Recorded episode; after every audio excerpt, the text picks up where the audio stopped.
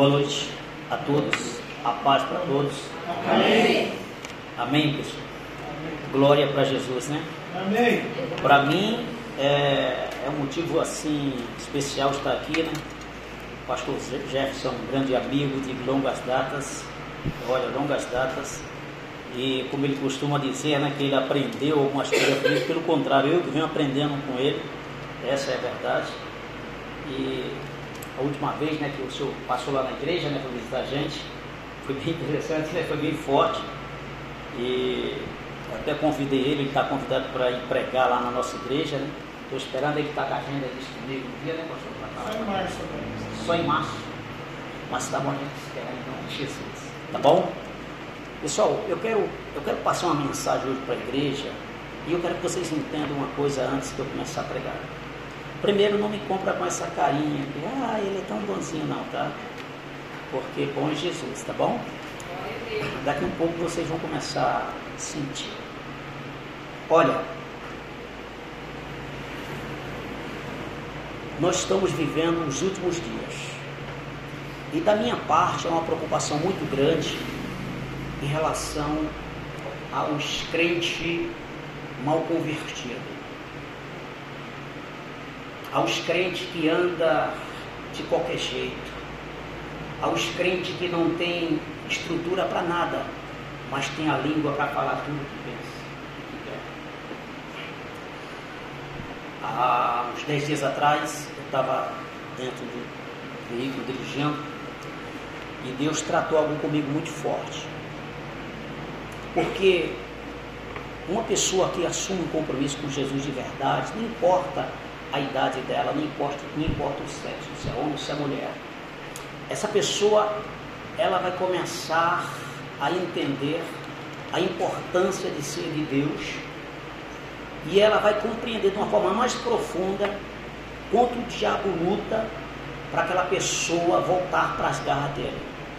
O inferno investe poderosamente na vida daqueles que largou o mundo. Por que ele investe? O diabo Posso usar essa expressão, né? A Bíblia fala. Olha, o diabo, ele é o único desgraçado que não desiste. Você pode ter 20 anos de crente, jejuando todo dia, dia todo, orando. Você vai para o monte, você, você ora, você jejua, você lê a Bíblia, você suporta cada coisa terrível de amigo, de parente, do marido, da esposa, do filho, da filha, do pai, da mãe, do amigo de trabalho. Você suporta tantas coisas e está ali 20 anos na peleja, crendo na fé. E Deus fala, eu sou contigo, é isso aí. E o desgraçado, vendo tudo isso, ele não desiste, ele não abre mão, ele não dá trégua na peleja, dizendo: enquanto você não partir para a glória, eu não vou desistir de você. A Bíblia deixa bem claro no livro de Eclesiastes 8,8, se não me recordo bem, que nessa peleja, crente, irmão, irmãs, nessa peleja as quais nós vivemos, não há trégua. Se você está achando que o inferno deu trégua para você, você está enganado. Ele já arrumou o laço, você está com o pé dentro. Ele se aquietou, arrumando o espaço para puxar. E quando puxar, o tombo é feio. Só que não esqueça de uma coisa: eu não sei o que vocês fizeram, deixou de fazer, como entrou aqui. Eu não sei disso, não me interessa. Eu não sei se você pecou esse ano, deixou de pecar, se você traiu, adulterou, funicou. Para mim isso não importa. Eu não quero saber disso. Eu quero saber só de uma coisa. Se você errou, se você errou, tem um se. Você se arrependeu? Então, se você se arrependeu e confessou, para isso Jesus morreu. Jesus morreu para perdoar todo o pecado, não importa de quem seja. Então, eu quero te dizer que Jesus te ama, está de braços abertos, Ele é a chave do reino. E se você está nele, Ele já abriu a porta para você entrar. E Ele quer o melhor para você. Mas se você, se nós fosse tão insistente como o inimigo é, os crentes não eram fracos como são, a maioria dos crentes.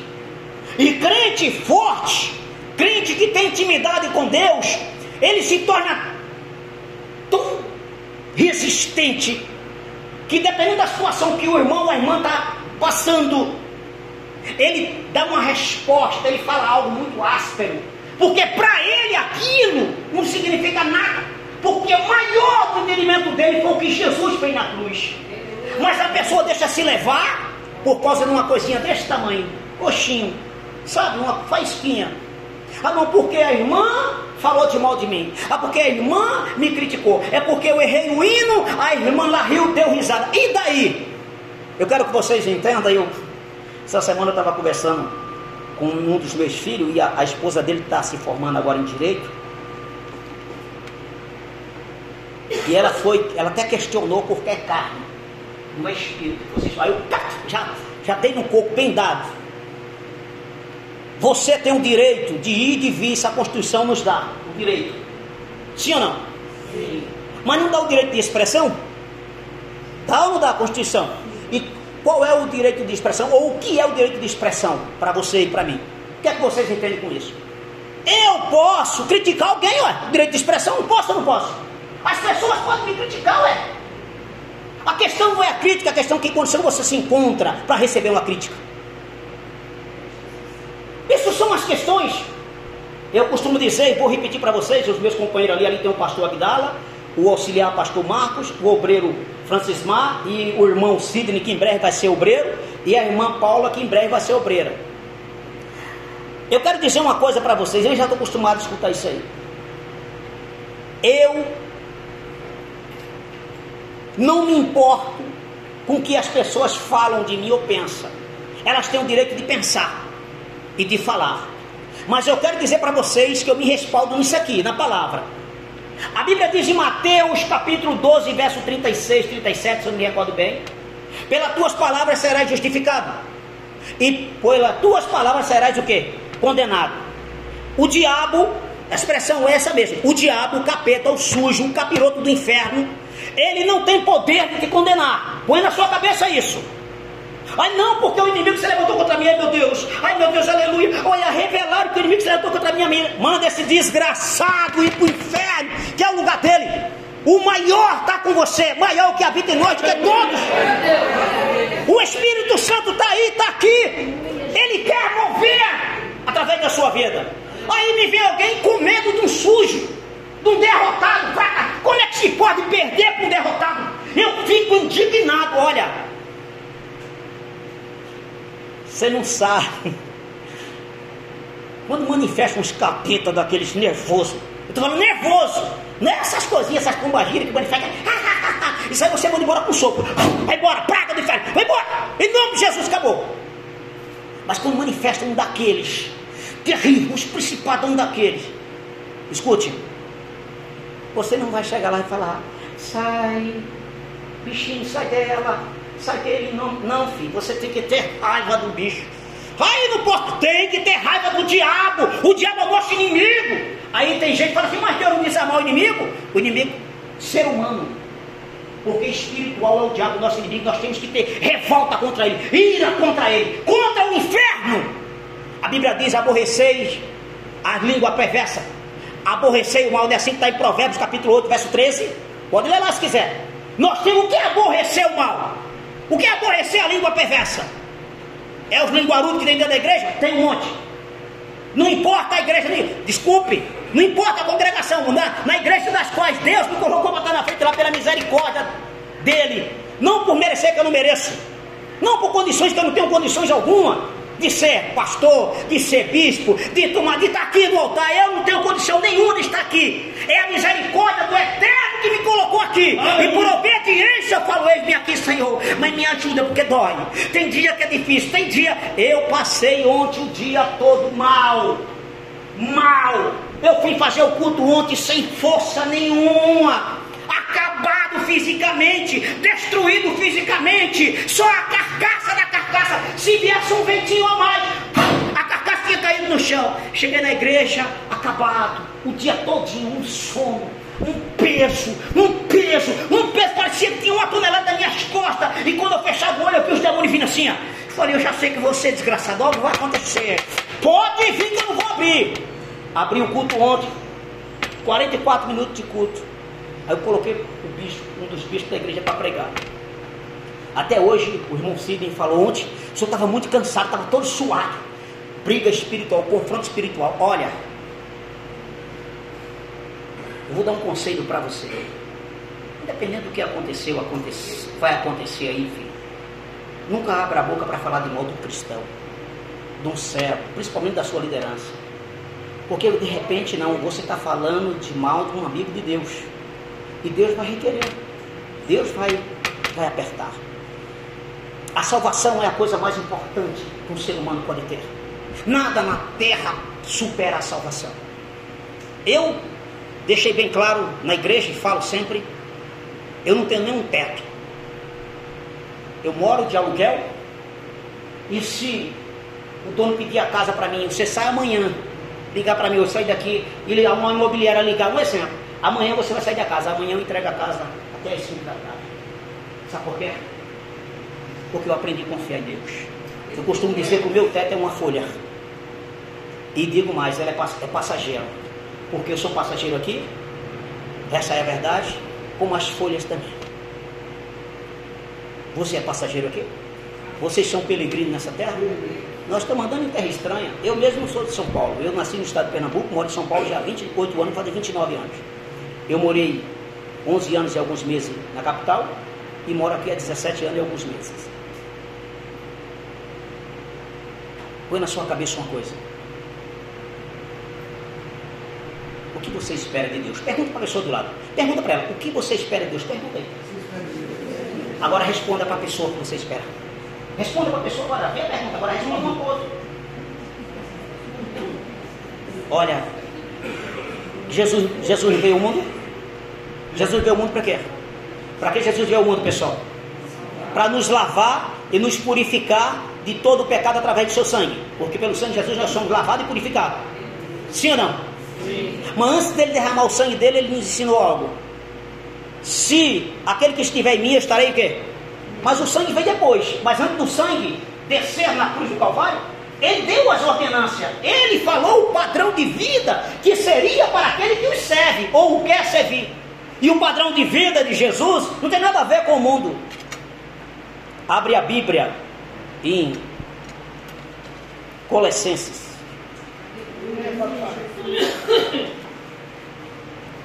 E escute uma coisa: não importa se você é pastor, pastor, obreiro, bispo, não importa quem você seja, o diabo não tem medo de você. Você pode cuspir e sair fogo. Você pode pisar nos lugares e o fogo de Deus tomar conta. Você pode orar, o aleijado andar, paralítico, paraplégico, etc. O diabo não vai ter medo de você. Ele vai temer o Deus que você serve. Aleluia. Porque se o diabo temesse a homem, ele, ele tinha medo de Pedro. Ele corria de Pedro, não corria não, pelo contrário, corria para cima. Ele corria de Paulo, sim ou não? E olha que esses homens sofreram. E quem fez aquilo foi quem? Não foi o diabo, não? O diabo trabalhando poderosamente para parar eles? Sim ou não? E o negócio é tão sério que o diabo não tinha medo de Jesus como homem. Verdade. O negócio é tão terrível que ele pegou Jesus e levou para o deserto. E ficou 40 dias tentando Jesus. Imagina aí você. Aí vem alguns no nosso meio cristão com toda, desculpa a expressão, mas eu vou falar, frescurinha, todo cheio de, sabe, parecendo um homem afeminado. Não tem crente que com as coisas de Deus parece meio, meio frescurante, desculpa a expressão. Não tem? Esse eu arranco o couro desse. Desse eu ponho ele no lugar e falo, tu tem que ser homem, aprender a ser macho, ser um homem de Deus. Eu uma mulher de Deus. Mas muito fala assim, nossa pastor, mas por que isso? Por que assim? Por que aquilo? Escute uma coisa. Preste bem atenção. Eu sei que vocês não estão acostumados a me ouvir.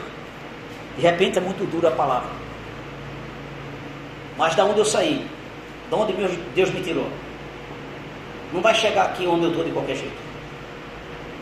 Não vai chegar porque foi acariciado. Oi, meu, meu, meu bebezinho, meu amorzinho. Tem membro de igreja que está achando que o pastor é cabeleireiro. Vai ficar passando a mão na cabeça dele, um cremezinho, na cabeça dela. Eu não aliso não, filho, porque ninguém me alisou não. Foi só pancada no lombo, foi só sofrimento, guerra. Vinte e poucos anos de guerra, você não tem noção. O desgraçado não dá paz para mim um dia. Eu tenho a paz de Deus, mas terrenamente aqui na terra, o desgraçado investe pesado para nos parar. E cabe a cada um de nós. A pergunta é: você vai estar separado porque o, o diabo quis te parar? Porque alguém falou de mal de você? porque alguém não gosta de você, eu não estou nem aí, gostando ou não, eu estou aqui. Aleluia. Essa é a verdade. Não tem que gostar de mim. Escute uma coisa, e eu vou ser bem radical mesmo. A igreja não tem que gostar do pastor, os membros. Ele tem que respeitar a autoridade do pastor e obedecer os ensinamentos da Bíblia. E se possível for lá fora, nós ser amigos, nós seremos. Mas aqui dentro é pastor e ovelha. Ovelha e pastor. Se não vira bagunça. Se não todo mundo quer mandar porque é amigo da pastora da igreja, ou da mulher do pastor ou do pastor, aí quer confundir as coisas. Vamos falar com o pastor. Tu tá ficando é fora da, da fiação ou já tá fora? A conversa é, Senhor Jesus, tem misericórdia da minha alma. Eu sou uma pecadora. Eu sou um pecador que sabe. Está aqui. Não deixa eu fazer do meu jeito, não, que eu vou me desviar. Essa é a oração certa. Tem misericórdia da minha alma, porque senão eu vou lá, eu vou pegar pelos cabelos, eu vou falar umas boas, vou botar o dedo na cara, eu vou xingar, porque isso é natureza humana. E não vem pra cá, não. Se você falar, ai, mas não, eu não concordo. Deixa de hipocrisia. O marido fala um negocinho assim, a mulher vem do diabo. É ou não é? O menino desse tamanhinho, tira, tirou minha paciência, menino, que danado. Já amaldiçoou o menino chamando danado. Chamando danado de peste. É doido, tá doidinho, é doidinho. Já está amaldiçoando. Moleque. Mas a falta de conhecimento faz pessoas errar, não é? Mas eu quero dizer para você que o conhecimento não é para humilhar as pessoas. O conhecimento é para encantar as pessoas. Encante ela com conhecimento para ela querer mais, aprender mais através da sua vida. Eu quero dizer para vocês que ser um pastor está na frente de um trabalho, não é para qualquer um não.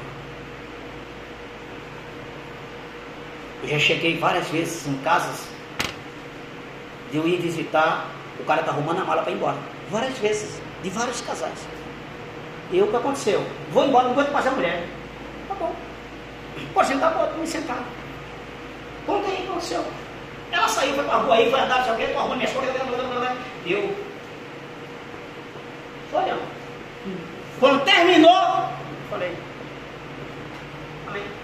É isso que o senhor quer? Como a Deus? Eu estaria embora. Isso foi um deles. Esse que largou? Quando saí, automaticamente Deus já começou a trabalhar ali. Depois eu voltei lá, uns dias depois. Sentamos, começamos a conversar, o casal estava tranquilo. Isso fiz. Tem uma história que o homem tinha um cavalo e o vizinho tinha um milharal. E o milho já estava tudo pronto para tirar. O homem chegou, deixou o cavalo amarrado e entrou para dentro da sua casa. Quando o dia começou a amanhecer, o diabo veio, desamarrou o cavalo. O cavalo entrou dentro do milharal e fez um estrago dentro do milharal. E o cavalo gosta de milho, sabia disso, né? E quando o dono da acordou, o dono que viu aquilo ali, se revoltou, pegou uma espingarda calibre 12 e deu um tiro no cavalo e matou o cavalo. Aí o dono do cavalo escutou o tiro, quando veio o cavalo morto, o cara com a espingarda. Só que a espingarda só tinha um tiro. O cara já veio com o revólver e matou o dono, o cara que era dono do, do milharal. O filho do dono viu, veio e atirou no cara, matou o cara. Resumindo, a polícia chegou, levou todo mundo preso. Quando chegou lá, acusaram o diabo. Aí o diabo apareceu lá. Quando foi na hora, obrigado.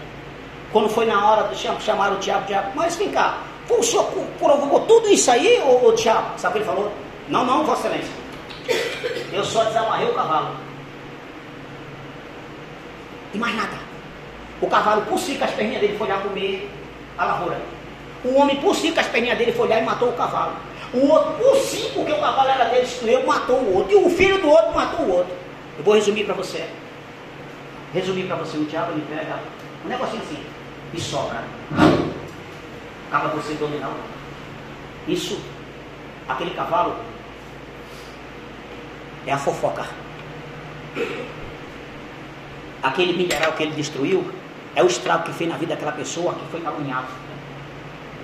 Aquele que veio que matou o cavalo, o diabo deu um tiro no coração dele. E assim vai até chegar ao juízo. Escute, salvação não é para quem quer. Salvação é para quem está disposto a pagar o preço. Você está disposto a pagar o preço? Está disposto a pagar o preço? Porque é muito simples aqui dentro. Aqui dentro todo mundo tem unção. Tem fogo? Lógico que tem. Está todo mundo aqui reunido. Né? O, o, o pastor está aqui, né? o anjo da igreja. Está aí, todo mundo está na unção, eu quero ver lá fora. Quero ver lá fora, você, o diabo e Deus. Misericórdia, misericórdia o que é? Para isso não tem misericórdia não, filho. É você usar a sua fé para Deus agir. Deus não age, Deus reage mediante a sua fé. Aleluia. Essa é a verdade. E macho de verdade, crente de verdade, ele não corre de uma, de uma peleja. Ele cai para dentro. Diz assim, vou ver quem pode mais. É assim mesmo. Essa é a verdade. Aleluia.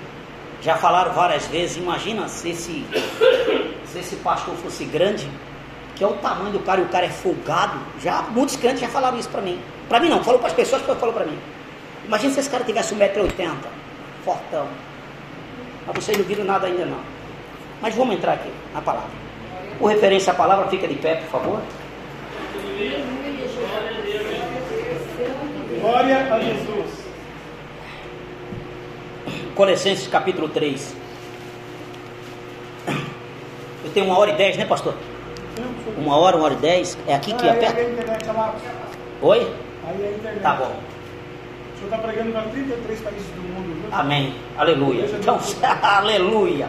Glória a Deus. Obrigado, meu amado. Exortação à santidade e ao amor fraternal. Esse é o título do capítulo 3 de Colossenses. Verso 1 diz assim: presta bastante atenção, pessoal. Portanto, se já ressuscitaste, já ressuscitaste com Cristo, buscai as coisas que são de cima, onde Cristo está assentado à destra de Deus. Pensai nas coisas que são de cima, e não nas que são da terra, porque já estáis mortos, e a vossa vida está escondida com Cristo em Deus. Quando Cristo, que é a nossa vida, se manifestar, então também vos, vos, vos, é, vós vos manifestarei com Ele em glória. Pode sentar, por favor. Aleluia. Com a Bíblia aberta. Presta bem atenção. A Bíblia está dizendo que nós temos que pensar nas coisas do alto, nas coisas sim, tem tradução que fala do alto, essa aqui é de cima. E o que é pensar nas coisas de cima? Qual o ensinamento que você teve e vem tendo de, de os cultos semanal aqui? Quantos cultos semanais? Três cultos, pastor? Duas. Três cultos. Você vem aprendendo aqui, mediante a palavra. Você está tendo um ensinamento, porque o grande dia, o dia do Senhor, ele irá chegar. E ele não vai vir, ele não vai chegar, e você vai saber o dia. O dia que Jesus vai vir, nenhum ser humano vai poder saber. Porque quando Jesus andou aqui na terra, o Senhor Jesus diz no livro de Mateus, deixa bem claro que naquele dia, nem os anjos, é assim? E nem o filho, né? Os homens, os homens não vão saber o dia, e nem Jesus iria saber. Naquele dia, ele falou isso andando aqui na terra que ninguém iria saber, nenhum filho saberia o dia que, do arrebatamento da nossa fuga.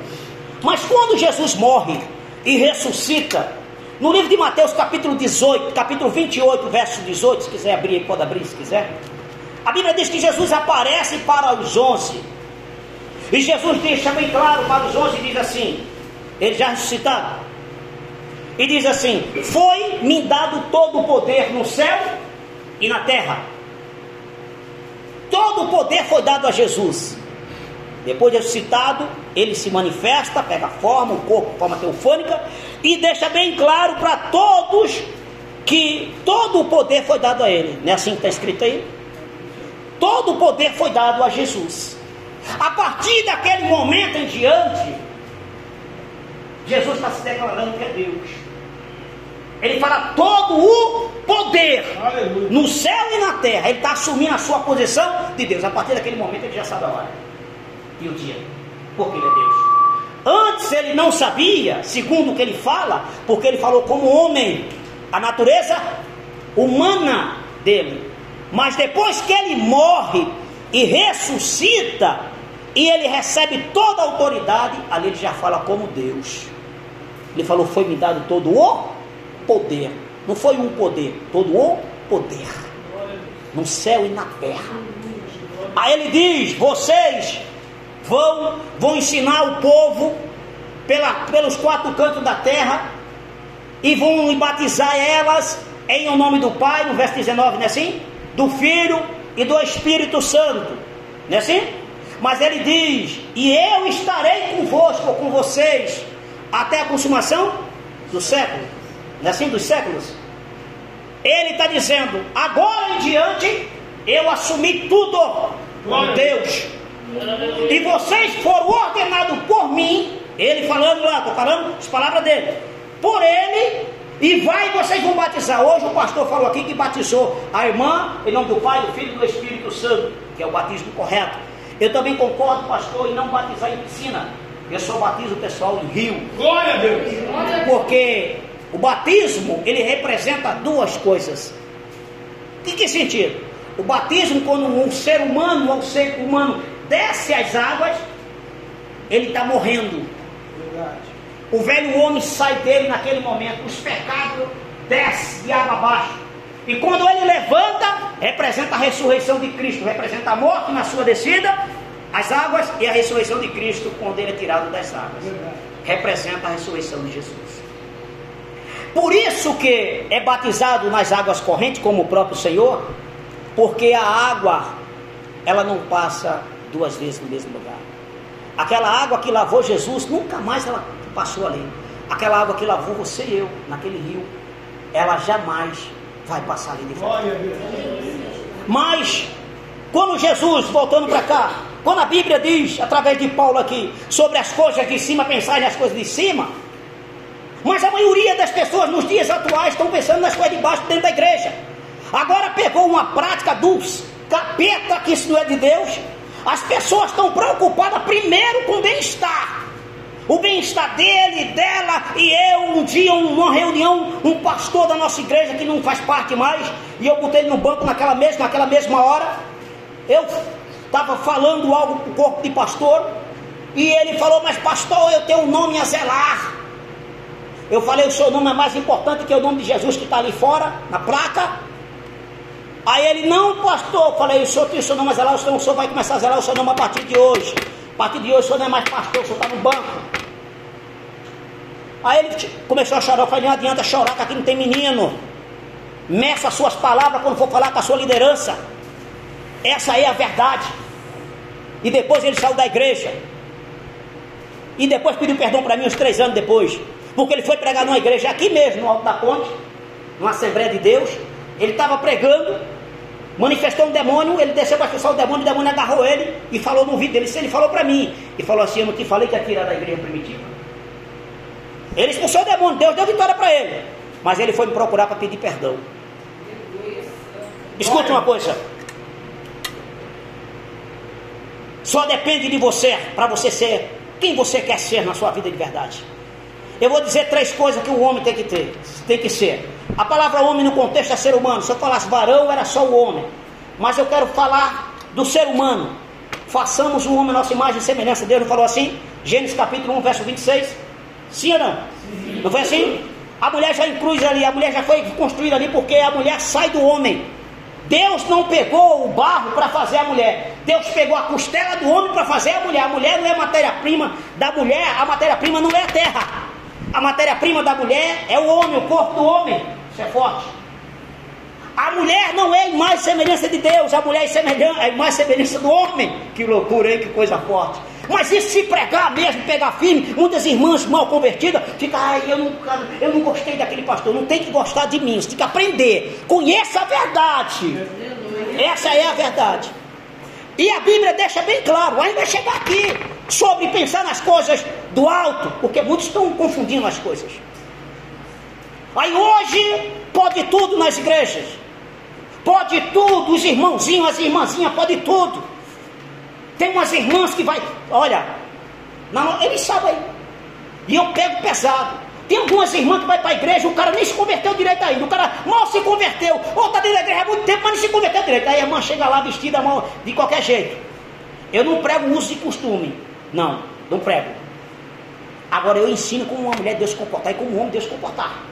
Comportamento é uma coisa, ensinamento é outra coisa. Mas vamos lá. Eu sempre peguei forte que logo no começo teve uma irmãzinha que se converteu, ela ia para a igreja com um decote assim, mostrando a metade de um seio e a metade do outro. Eu chamei o marido dela depois do culto, ué. E falei para ele, eu falei, rapaz, tu quer que eu se filmar com Deus? Rapaz, olha, aqui na igreja não, cara. Olha como tuas coisas estão vestidas.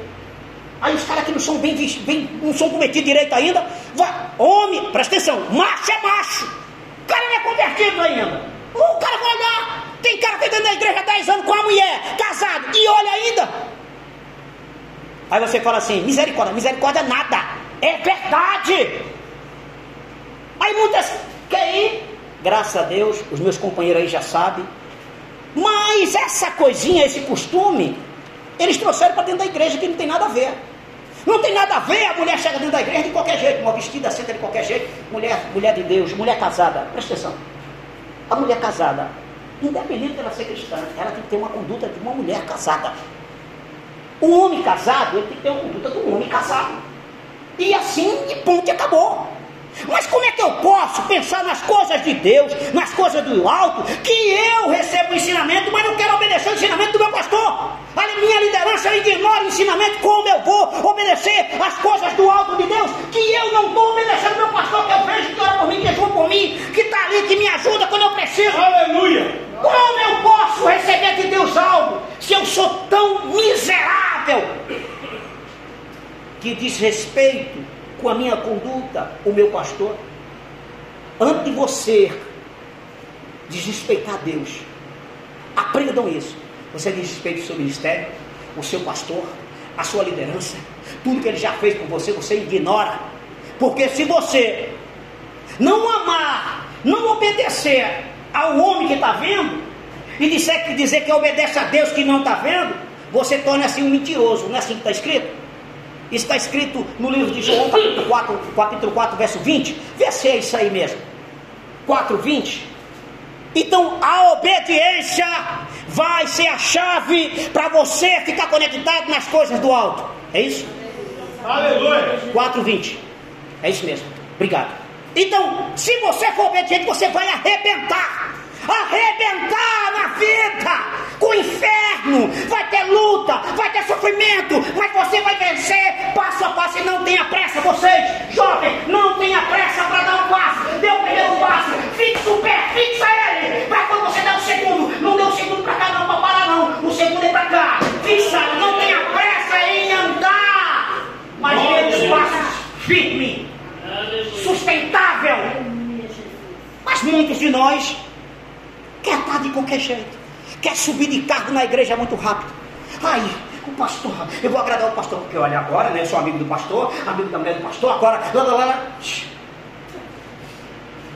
Se tu pensar dessa forma, se tu tinha uma, uma fagulhazinha com Jesus, tu jogasse ela de rala baixa, porque o pastor não vai te salvar. Quem vai te salvar é Jesus. Aleluia. O pastor vai te ensinar, te orientar, te enjoar e orar. Mas se você não quiser obedecer, você vai ser mais um fracassado na fé. E eu estou cansado de ver homens e mulheres fracassados na fé. Uns coitadinhos. Ai, a minha vida não anda. Ai, não sei o que. Dá vontade de tirar a cinta. E dar uma cintada boa no lombo do sem vergonha. Porque não é macho para dizer assim, Senhor Jesus. Senhor, eu peguei, eu errei, eu fiz tanta coisa errada, Senhor. Eu desonrei o teu servo, meu Deus. Senhor, em nome de Jesus, me perdoe, me lava, me limpa. Se for para me levantar daqui para ser a mesma, mesmo miserável homem que eu era, porque eu não quero ser mais, então me mata aqui, Jesus. Eu não quero ser o mesmo mais, não. Eu quero ser diferente. Aleluia. Pergunta se faz isso. Mas vem um erro de alguém. Já Vê isso que é o que? A língua parece agravada. Mas não tem arrependimento. Vou colocar algumas coisas aqui. Que talvez vocês se escandalizem. Mas eu vou ensinar, vou instruir sobre isso.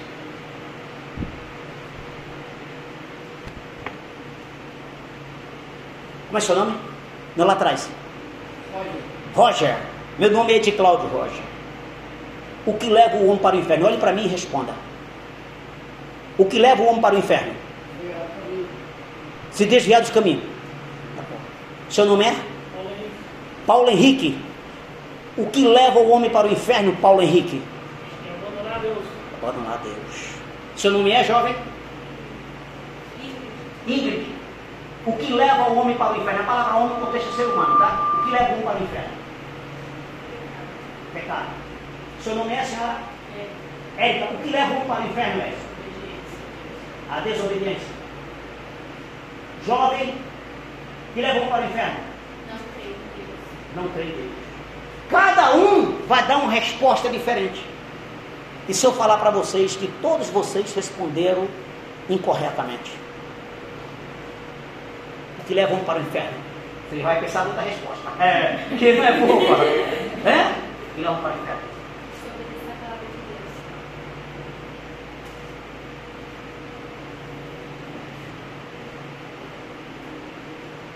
Diretamente não é isso. Senão vai se encaixar alguns aqui. Sabe o que leva um para o inferno? O que leva um para o inferno é rejeitar Jesus Cristo, que tem o poder de apagar todo o pecado. Porque aquele entre nós que disser que não tem pecado, torna-se um mentiroso, porque todo homem é pecador, seja ele crente ou não crente, pastor, não pastor, bispo ou não. Então, se o pecado literalmente levasse para o inferno, então nós estávamos todos aonde?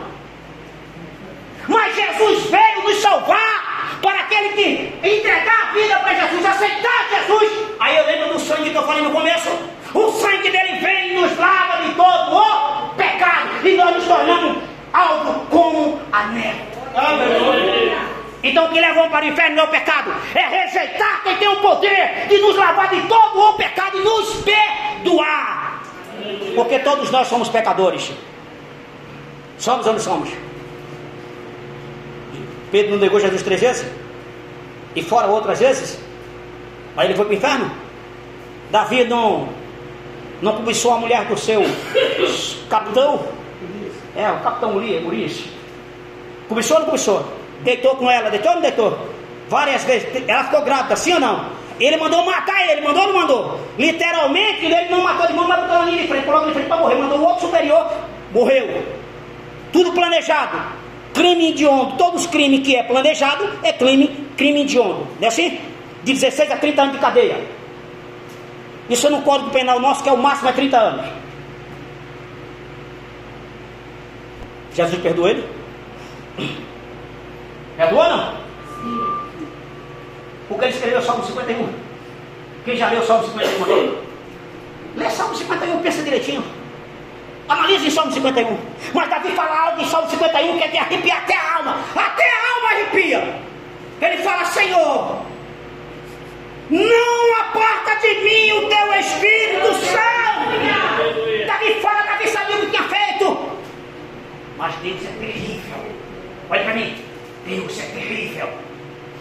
Betseba ficou grávida. Deus falou, vou deixar o menino nascer. Falou, outras palavras, vai nascer. O, a Urias já tinha morrido. O menino nasce. O rei se tranca dentro do, lá da, da, do, do cômodo do palácio. E vem, tra, vem trazer comida para o rei de manhã e água. Meio-dia, de noite. No outro dia de manhã, água, meio-dia e noite. E o rei ficou sete dias sem comer, sem beber, sem tomar banho, só ali. Ele costumava orar deitado, com os braços abertos. Sabe o que aconteceu? Sete dias depois chegou a notícia: meu rei, o menino morreu. O menino tinha nascido. E Deus falou: é sete dias para ele morrer. Em outras palavras, morreu. O rei se levantou, tomou um banho e mandou fazer um banquete. Aí falaram: meu rei, o menino estava vivo, o senhor não fez nada disso, agora morreu. Falou, aos mortos, filho. Já era. A nossa fé não permite amar defunto. Verdade. Vocês estão entendendo? O nosso Deus não permite, pastor Vidal, nós amar defunto. Domingo eu falei, ontem eu falei na igreja. Eu falei, irmão, tua mulher fala que te ama, aí tem que amar mesmo. Mas se tu morrer, ela vai casar com outro, vai falar para o outro, eu te amo também, meu amor. E não vem para cá com essa hipocrisia, não. E tola é ela, se, se o cara morrer novo, ela ficar sozinha. Essa é a verdade, ela é tola. Essa é a verdade, é a mesma coisa é o cara. Ai não, eu.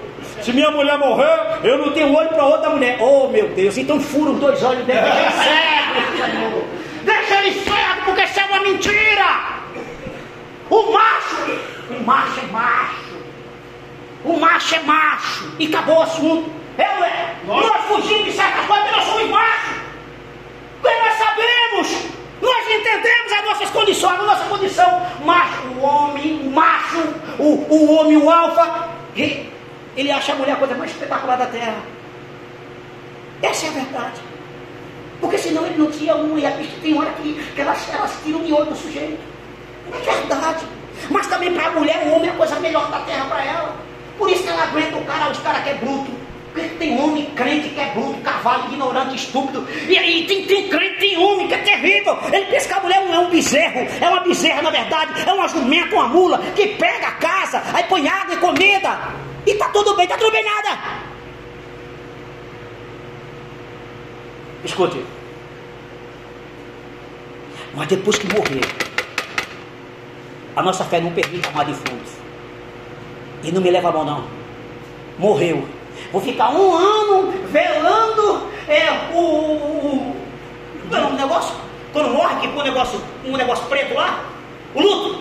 Eu vou ficar um ano. Deixa de ser cabeça de minhoca, rapaz. Um ano. Já não tem bons ossos, já era. Aqui não tem mais carne. A pergunta é: se tu tivesse morrido, ela ia velar um ano? São perguntas. Conta para a vida, filha, da cabeça. Passa um tempinho, a dor do. Sabe? Depois, Senhor Jesus, estou acostumado já a ver com, com a companheira. Prepara uma companheira para mim. Né? Olha, a minha mulher, eu amava ela, mas não amo mais porque ela já morreu. É assim que funciona. Mas tinha uns costumes que ela tinha que eu não quero para mim. Mas eu não quero não outra mulher. Então outra mulher que vem, Senhor, olha, eu quero tudo que minha mulher tinha, mas isso, isso, isso. Eu não quero que essa que venha tenha, não. É ser inteligente, é pedir. Aí não, eu quero casar. Se desespera, casa errado, se lascou, desculpa a expressão. Essa é a verdade. Escute uma coisa, vocês mulheres, vocês jovens ainda, que não são casados ainda. O homem maduro, ele quer paz. O homem maduro, ele quer sossego. Chegar em casa, tudo tranquilinho, tomar um banho. Eu, no meu caso, eu gosto de tomar banho gelado. Pode estar o frio que for, tomo banho gelado. Só que eu gosto de tomar água gelada, com muito gelo. Essa é a minha natureza. É, eu sou assim, eu gosto de tomar banho gelado, a água tá geladinha, é gostoso demais. Eu sei que na minha casa meus filhos não tomam banho gelado, ninguém toma banho gelado, não sei eu. Essa é a verdade.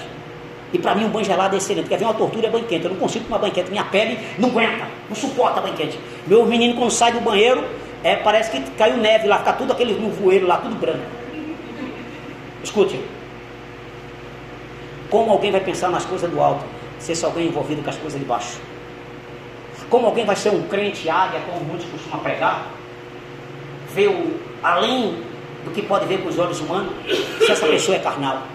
O homem carnal, presta atenção, ele está o homem no contexto ser humano, tá?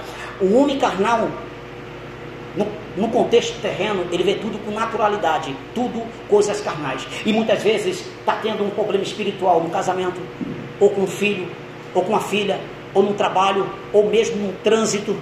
E a pessoa não tem a sensibilidade de perceber que aquilo tem uma estratégia do inimigo. E age como se fosse normal. E isso é muito triste. Porque para a pessoa ter essa visão aqui das coisas de cima, presta atenção, crente. Por isso que muitos de nós perdem a peleja, está perdendo a peleja, crente, por quê? Porque não está lutando com as armas que deveria lutar e não está combatendo no terreno que deveria estar combatendo. Porque se a nossa luta ela é espiritual, porque a maioria de nós cristãos briga aqui na terra, a luta terrena. Sabe por que muitos estão perdendo? Tem problema no casamento? Está perdendo?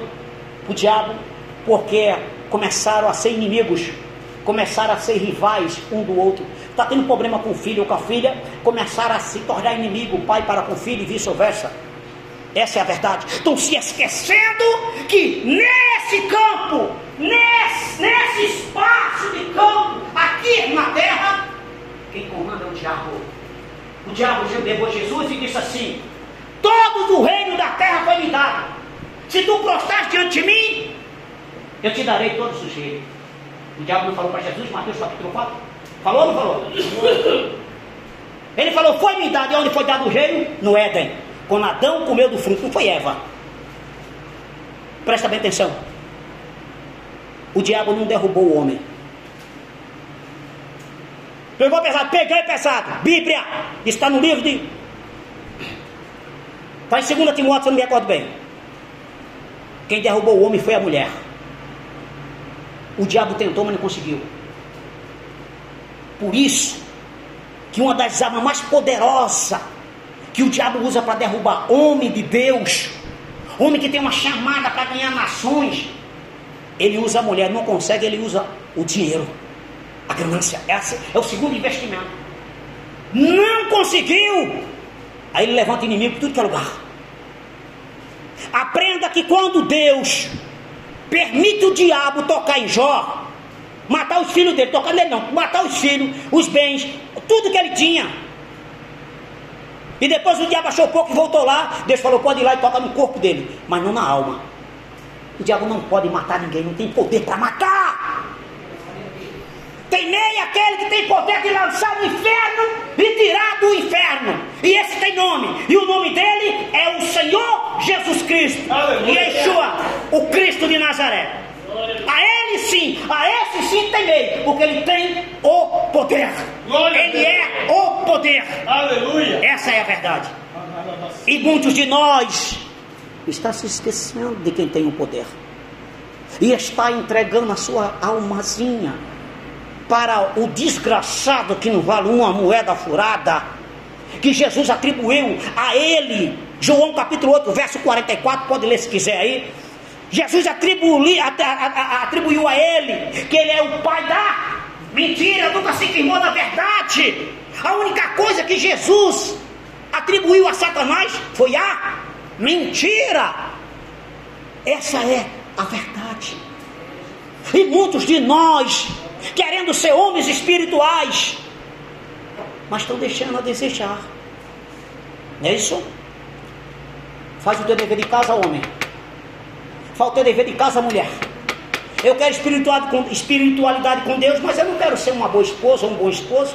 Eu não quero ser um bom pai, uma boa mãe. Eu não quero ser um bom funcionário. Está escrito, a Bíblia diz no livro de Pedro. Na primeira carta de Pedro diz assim: Olha, obedecei aos vossos senhores, ainda se eles sejam mal, porque isso é agradável aos olhos de Deus. A pergunta é: olha para mim, teu pastor é mal para você? A Bíblia diz: se tu tem um patrão e ele é mau, seja fiel a ele, porque eu vou te honrar pela tua fidelidade. O teu pastor é mau?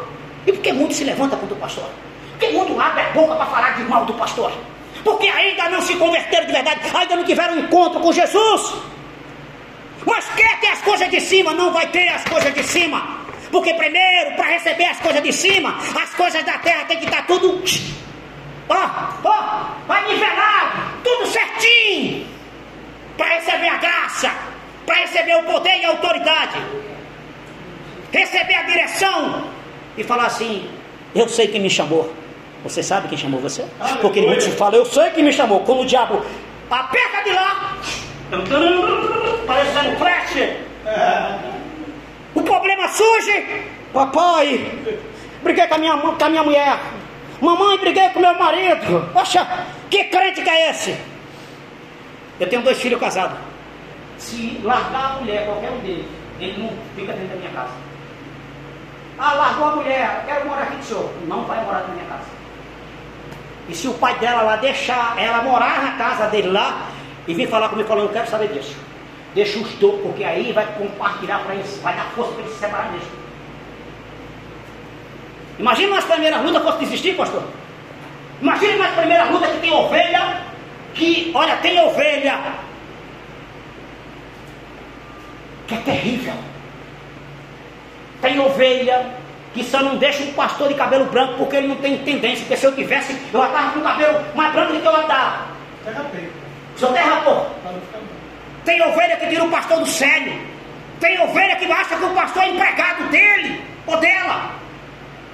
Tem ovelha que chega na igreja toda arrebentada e assim mesmo. Chega toda arrebentada que nós estamos aqui para ajudar mesmo. Ajudar e brigar com o inferno por causa da ovelha. Essa é a verdade. Se necessário for, nós descemos até o inferno para pegar o chifrudo desgraçado lá. Queimar ele, dar porrada nele. Solta, é minha essa ovelha. E traz ela de volta. Agora escuta. Será que as ovelhas, elas pensam assim em relação ao pastor? Um pastor cuida de mil ovelhas, duas mil, dez mil ovelhas. Mas dez mil ovelhas não cuida do pastor. Só se preocupa com o pastor quando precisa. Quando chega na igreja, está toda arrebentada. Melhorou, Deus começou a fazer. Depois fala, pastor, esse final de semana não vou na igreja não, porque eu estou indo para minha casa de praia, Deus abençoou. Não tenho nada contra, está certinho. Mas escute. É por aí. Certinho. Qual é a tua raiz? Tu já imaginou alguém que você apostou conviver com ela até morrer? Com essa pessoa. No final de semana ela fala, vou sair com meus amigos. Ou ele fala, e você aceitaria isso? E por que Deus tem que aceitar? Por que Deus tem que aceitar lá para mim? A maioria dos crentes briga, luta dessa forma que eu vou dizer para vocês. A maioria dos crentes briga errado. Briga no terreno errado.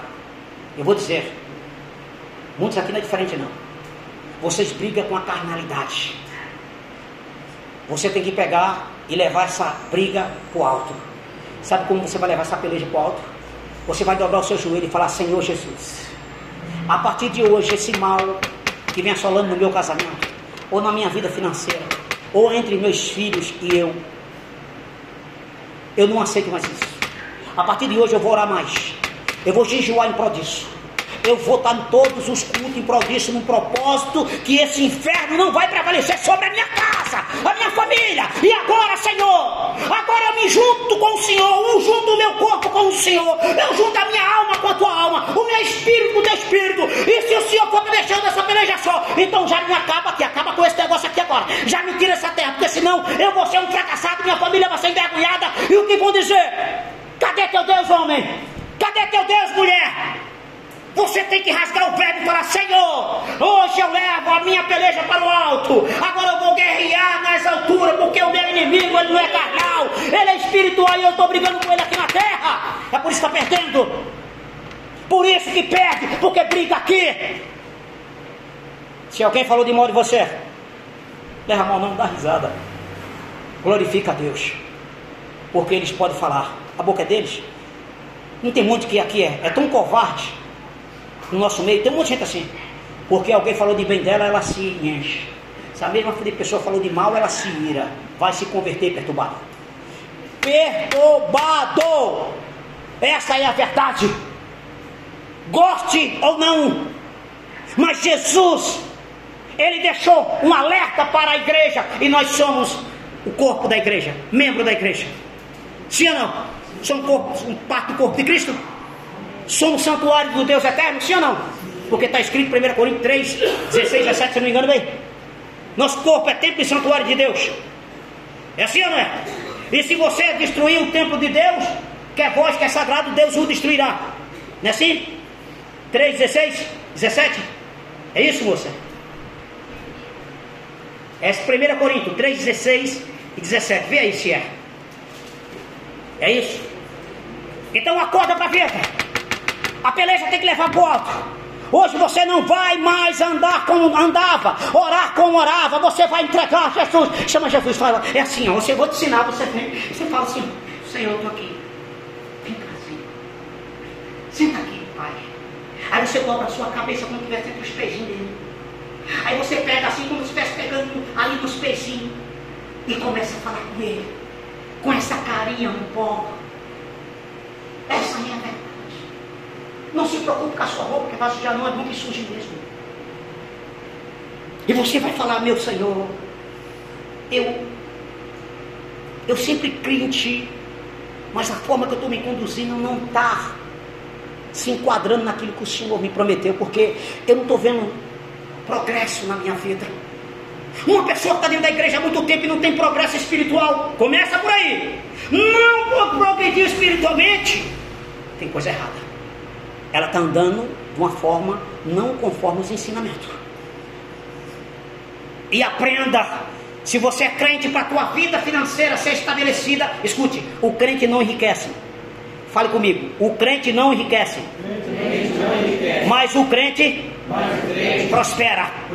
Porque diante de Deus, ninguém é rico.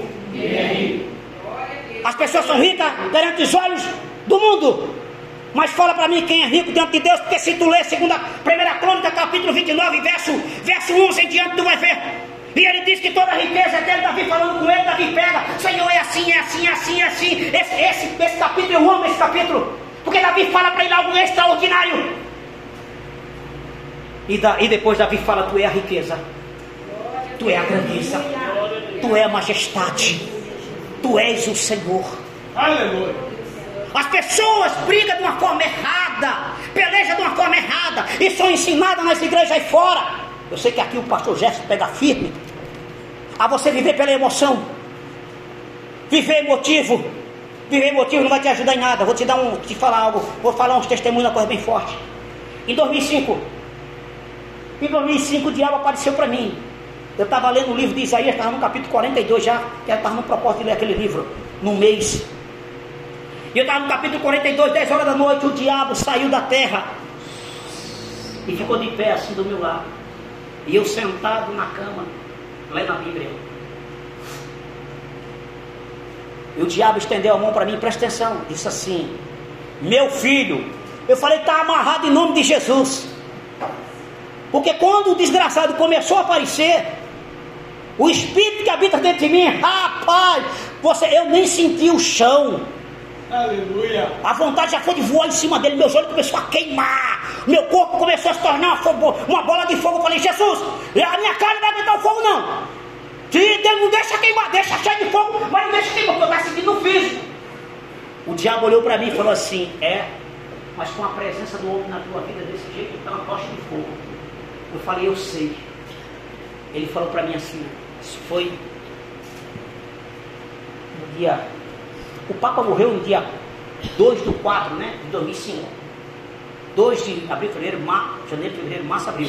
Ele morreu no dia 2 de abril, né? De 2005. Papa João Paulo II. É isso mesmo, pesquisa aí para você ver. Pesquisa aí, se quiser. Pode pesquisar. A senha do meu celular é 27 11 16. Sabe o que ele falou para mim? Eu vim aqui, presta atenção, tá? Eu não costumo contar esse testemunho, não. Na igreja já contei, mas fora eu nunca contei, não. Mas vou contar agora. Ele falou assim: Eu vim aqui, homem, para te provar.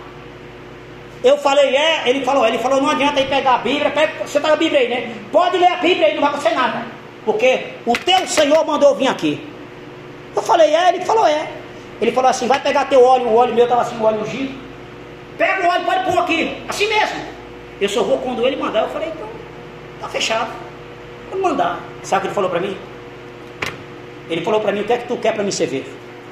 É isso, né? 2 de abril. 2 de abril. É isso aí. Abril mês 4, né? Ele morreu no dia 2 de abril. O diabo apareceu para mim no dia 4 de abril. 4 do 4. Dois dias depois. Só que antes, Deus mandou jejuar cinco dias. Eu nunca tinha jejuado cinco dias. Cinco dias sem comer e sem beber. E eu fiquei três dias. Falei, não vou jejuar. Deus falou, você vai. Eu falei, não vou. Eu não aguento. É verdade. Eu falei, não aguento. E ele deixou sem dormir a primeira noite. Dia eu era, gerente, eu era gerenciador do Pão de Açúcar. Do setor. E eu fui, fui trabalhar. Trabalhei o dia todinho. Voltei para casa. Fui para o culto à noite. E voltei. Fui ler a Bíblia. E Deus falou. Eu fui dormir. Deus falou, não vai dormir. Aí depois de três dias. Eu fui na igreja, conversei lá com um pastor, amigo meu, e falei para ele, pastor, Deus falou comigo para me jejuar cinco dias, e eu falei que não ia jejuar. Ele olhou para mim e só falou assim, ó, Deus falou com o senhor, eu falei, falou. Ele me deixou dormir durante três dias, ele falou, homem, vai na tua fé Deus é contigo, botou minha mão, só isso. Cheguei em casa, cozinhei um pacote de macarrão, na época eu comia muito. Eu comi um pacote de macarrão e abri o jejum. Aí você talvez fale assim, nossa, o cara comeu demais, né? Olha como é que eu sou. Só que tem um porém, filho. Para jejuar, como a gente jejua, tem que comer muito, porque senão não aguenta não. Jejuei cinco dias. Entreguei o jejum. Comi um frango inteiro, comi um pacote de macarrão, comi meia coca. E ali, beleza. O Papa morreu. Foi no dia que o Papa morreu, eu entreguei o jejum na segunda-feira de meia-noite. Aí eu só sei que o Papa morreu. Depois o Papa morre, dois dias depois o diabo aparece para mim. E ele falou para mim assim, ó, eu não queria fazer o jejum não, né? O homem estava pedindo. Hum. Mas tu obedecesse a ele, né, desgraçado? Por isso que eu vim. Tu tem noção que é isso? Tu tem noção da presença do diabo? Você não tem noção do impacto é muito grande. Não estou falando de demôniozinho não, estou falando do cabeçudo. Sabe o que aconteceu? Ele falou assim: ó, Eu levei o homem para o deserto, ele ficou 40 dias comigo. Mas o homem me ordenou vir aqui. E hoje vai ser o teu deserto. Eu fiquei quatro horas com esse demônio, com o diabo. Das 10 às 2 da manhã. Escute bem o que eu vou te dizer. Ele pegou um rolão, sabe que desodorante rolão? Da Dove, botou assim e falou assim: Olha aqui. E passava um para o outro da mão assim, descendo assim, assim, menos duas horas. Pulava daquele para cá, tch, tch, tch. eu falei, rapaz, isso aí não é nada pro meu Deus, não. O que é isso aí? Ele falou assim: ó, A tua mãe hoje mesmo estava me adorando. Eu falei, é, ele falou, é. Ela estava lá. Presta atenção, tá? Se tiver alguns irmãos católicos aqui, até me perdoe, mas foi o que aconteceu com, comigo e minha mãe lá. Minha mãe estava lá, Maria, de Deus, o diabo falou, ela estava me, me, adorando e começou a orar o Pai Nosso, Maria Santa Maria. Aí falou assim, tu tem o teu irmão lá, o Edson, esse meu irmão, ele mora no Ceará, ele é agente federal e tem um carro grande numa empresa lá. Ele falou, teu irmão está no meu colo, vou matar teu irmão. Ele falou para mim. Eu falei, então você vai matar ele agora. Vai lá, você tem um minuto para matar ele. Aí o bicho ficou bravo. Desgraçado, você é afoito. Falei, rapaz, se alguém tem o poder de matar, é meu Deus. Eu vou resumir para você. Ele falou assim, ó. O que tu quer para me servir? Eu te dou baú, carreta fechada de dinheiro. Te dou as melhores mulheres da terra, mais lindas da terra. Eu te dou os melhores cargos da terra. Fala para mim qual cargo que tu quer, mas tu tem que apertar a minha mão. Se apertar a minha mão, faz o pacto. Você acredita? Sabe o que eu falei para ele? eu falei assim: tu só tem uma coisa para dar. Está escrito em João, capítulo 8, verso 44. O bicho ficou doido comigo. Ele falou: o pai da mentira nunca se firmou na verdade. Aí ele continuou e disse assim: então vamos disputar a Bíblia. Se tu me vencer na Bíblia, eu vou embora. Eu falei: não tem como te vencer. Porque tu é um ser espiritual e conhece, o diabo conhece a Bíblia de trás para frente e vice-versa, tá? Por isso que o, o livro, veja eu falar um livro chamado São Supliciano. Quem já ouviu falar nesse livro? Tem um capa preta, tem os dois. Tem um que se envuta e o que desfaz o feitiço. Eu conheço esses livros, conheço pessoas que tinham, já vi esse livro dentro dos meus olhos e pessoas que se usavam. É, é o capa preta e o outro é a capa meio marronzada. Não, talvez o pessoal daqui do, de São Paulo, talvez só que se viver no cultismo que vai saber disso aí. Mas enfim, eu falei para ele assim, eu sei quem me chamou. Aí ele falou para mim, eu te, tentei te matar no ventre da tua mãe, tua mãe estava grávida de você. Eu não sabia disso. Eu falei, aí ele falou, eu falei, mas ele matou por quê? Ele falou, porque o teu Deus colocou a mão dele na frente protegeu na barriga da minha mãe. Aí ele falou algo para mim muito forte, que eu não vou nem estar comentando sobre isso. Mas ele falou algo quando estava chegando a hora dele ir embora. Ele olhou para cima assim, ó, pelo teto da casa, e ele falou assim: O teu Deus está vindo me expulsar, me mandar embora. Está vindo uma carruagem de fogo. E ele ficou olhando para cima assim. Antes de o Senhor mandar ele embora, ele falou assim: Está disposto a pagar o preço, homem? Pelo chamado eu falei, estou disposto. Ele falou, vou mexer nos teus filhos. Quando o Senhor entrou dentro do, da, da, casa, a casa ficou mais branca que você pode não dá nem para comparar a luz que foi. O demônio, Satanás era arremessado na parede de um lado e na parede do outro, assim, ó, e gritando, ó, horrores, coisa terrível. E depois desceu de buraco abaixo, de terra abaixo. Desse dia para cá, meu menino virou a cabeça. Meu menino virou bandido. Você acha que não tem um preço? Meu filho virou bandido. Eu só tenho uma filha. A minha filha começou, entrou no crime também. Tudo crente. E eles deram problemas. Meu filho de menor foi preso de menor, ele foi preso 19 vezes. A minha filha menor foi presa três vezes. Depois a minha filha fez 18 anos, parou com o crime e tal, hoje trabalha, tem a vida dela, até só se formando engenheira. Velha, ela tem 31 anos, faz 32, mas está se formando em engenheira. Ano que vem agora se forma. E o meu filho tem 33 anos. Isso ele tinha 14 anos na época, 14 anos. E até hoje ele não se aprumou ainda. Não se converteu ainda. Eu quero dizer uma coisa para vocês. Até que ponto tu suporta servir a Deus? Vocês estão pensando que é mil maravilha?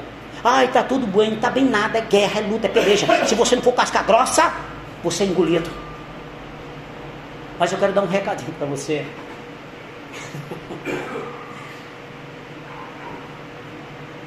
o que está para chegar, olhe bem para mim. O que está para chegar? O que está para acontecer segundo a vontade de Deus? É coisa tão grande. Tão grande. Porque a promessa é muito grande. E eu espero. Eu espero com o maior prazer. Tu está pensando que é só isso aí a luta? É muita luta. Escuta bem. Eu vou falar para vocês, para vocês entenderem, pensando que é mil maravilha. Tudo tem um preço. Deus me usa? Lógico que Deus me usa. Isso é um fato. E daí? Deus usa qualquer um, é só pagar o preço. A pergunta é: você quer pagar o preço? Está precisando pagar o preço para qualquer um? Pesa, dói. A gente chora muitas vezes escondido para ninguém ver o nosso choro. Urra, grita, enfrega a cara no chão, na areia, pedindo misericórdia para Deus para Deus poupar os meus. Não merece, não, Jesus, mas honra a minha fé. Guarda, livra dos homens sanguinários, livra dos olhos maus, dos olhos do inimigo. É verdade. Você está pensando que é fácil? Eu já tive de estar pregando, a pessoa chegar, entrar na igreja, é lotada, eu pregando, e chegar no altar e me chamar e eu. que foi, irmã? Seu, seu filho foi baleado agora. O que você faria? Pulava do altar e saía correndo? Eu continuei o culto. Falei, fica ali para a igreja, vamos levantar um clamor agora. Deus deu um livramento. Que eu perguntei, morreu? Ele falou, não. Deus deu um livramento. Amém, pessoal, amém. Falou, ó, meu menino tomou um tiro agora, tá o filho, mas não morreu, não, vamos orar. Glória a Deus. O povo. Não chora não, rapaz. Vamos orar. Orei, agradeci a Deus e abençoei a vida do que atirou dele. Porque ele estava de trabalho, estava de serviço. Aí você fala, o cara é doido. Não. Eu fui lavado e remido, fui comprado na cruz do Calvário. Então tem que fazer juízo, meu chamado. Glória a Deus. Esse se aprumou, se aprumou não. Tem um buraco lá na cabeça, de ponto 40, assim, não tem nem cabelo nesse canto aqui. Só Deus. Escuta. Eu estou aqui para te dizer que isso vai acabar. Quando chegar o momento certo, todo poderoso vai falar: esse pequenininho aguentou muito tranco por causa de mim.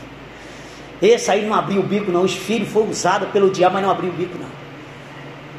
Quando o meu menino caiu endemoniado nessa igreja, ou na igreja, tá pensando que era qualquer pastor que arrancava? Quem já viu ele manifestar aqui? Vocês já viram? Como é que era? O negócio era feio. Mas hoje está bem melhor, está tranquilo. Eu sei por onde eu passei, igreja.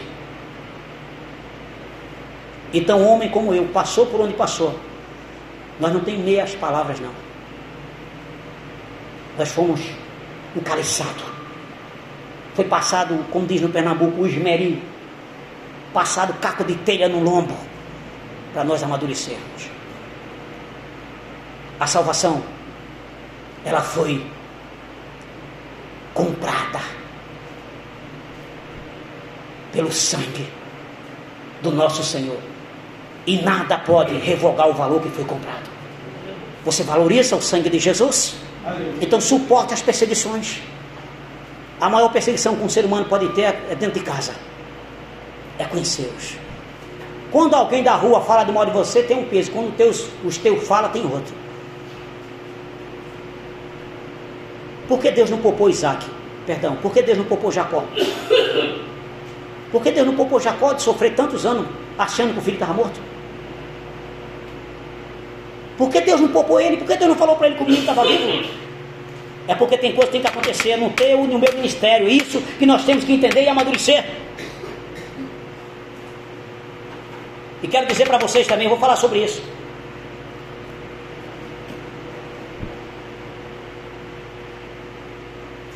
virtude de um crente lavado e remido não é a fé. Porque fé todo mundo tem. Todo mundo crê em alguma coisa. A maior virtude é um conjunto. Você ter fé, segundo a direção do Espírito Santo, e você saber esperar. Porque a paciência não é para qualquer um, não, filho. Porque muitas mulheres casam errado. Porque muitos cabas casam errado. Porque muitos pastores aí se atrapalham. Porque não tem paciência, não sabe esperar. E Satanás usa terrivelmente a área sentimental para as pessoas separadas no meio do caminho. Escute bem, vou falar sobre isso. A minha esposa me largou. Olhe para mim, quero falar para vocês. 21 anos faz. Eu espero ela até hoje. Aleluia. Você quer uma fasquinha de unção, de intimidade? Eu falo com vocês, meu corpo chega a treme. De dentro de mim lá o fogo fica assim, querendo pular para fora. Você esperaria? Mas eu sou crente, pastor, eu também tenho o Espírito Santo, eu não quero saber disso. Eu quero saber que você espera. Você esperaria? 21 anos esperando. Deus falou para mim, ela vai voltar, espere ela. Eu falei, tudo bem, senhor, vou fazer um voto. Se ela casar de novo com outro homem, eu me caso. De novo. Ele está certo. Se ela engravidar de outro homem, eu me caso. Aí, nem casou e nem arrumou a barriga de outro homem. Aleluia. E vai voltar. E olha para mim. Eu amo a minha esposa como se fosse um homem. Para mim não me interessa esses 21 anos. O diabo já falou, desgraçado. Como é que tu consegue ser assim? Tanta mulher bonita aí. Mulher de posse, mulher rica, mulher estudada querendo casar contigo. Eu já falei logo, é o diabo, é tu, cara. Porque eu sou feio. Não falo português, falo português arranhado, pequeno, cabeçudo. E tu acha que uma mulher bonita, culta, vai querer um caba como eu? Tu tá usando ela para tirar o brilho que tá dentro de mim, mas eu já entendi a tua, a tua lógica, mas só que a tua lógica cai por terra, praga do inferno. E cada dia, olha para mim, cada dia que se passa, eu fico mais apaixonado pela minha esposa. Que coisa de louco. Só que eu não sei o que é ciúme, não sinto ciúme. Eu não esse negócio de ciúme é coisa de doente. Eu tenho uma certeza. Eu vivo na base da convicção. E ela vai voltar. Agora eu falei para Jesus um tempo atrás. Jesus não deixa eu ficar velho não para ela voltar não, porque senão não vai ter graça. Ô pastor, não vou poder ficar velhinho, vai ter mais uma noite, uma lua de mel legal, não vai ter mais nada. É, tem um beijinho, velhinho. O homem tem que ficar sem anos. Meia. E eu falei para Jesus, escute, ela mora em São Paulo, mas ela vem para aqui direto por causa dos meus netos. Trato ela normal, como uma pessoa normal. Não falta com respeito, ela também não falta com respeito a mim. Não atravessa o sinal nem ela. E várias pessoas já falaram para mim, pastor, ô bispo, por que o Senhor não faz um café da manhã e leva para ela? Eu falei, acorda para a vida, crente, vigia. Deus falou para mim que ia trazer ela, Deus não falou para mim conquistar ela. Aprenda uma coisa, sabe o seu lugar. Deus falou que é com você, Deus mandou esperar. Então não antecipa, não, espera que vai chegar. Aleluia. Agora vem cá, tu suportaria dois filhos no crime? A mulher te larga e tu ser crente do mesmo jeito? Hã? Será que tu seria crente do mesmo jeito? O meu filho me tirou do sério, eu mandei a polícia prender ele.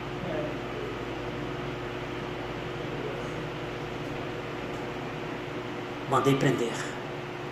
E falei pro delegado, põe as algemas nele, pendura ele de ponta de pé prende em cima, e corta ele na cinta. Delegado, pai, eu não posso fazer isso não, mas se o senhor quiser fazer, o senhor pode fazer. Eu falei, não vou perder tempo com ele não. Deixa ele lá e fui embora.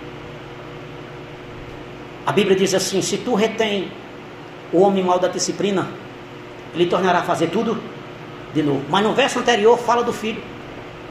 Isso está em Provérbios capítulo 17, verso 18, 19 e 20. Pode ler lá se quiser. Se não me engano é Provérbios 17. Vê aí, mocinho.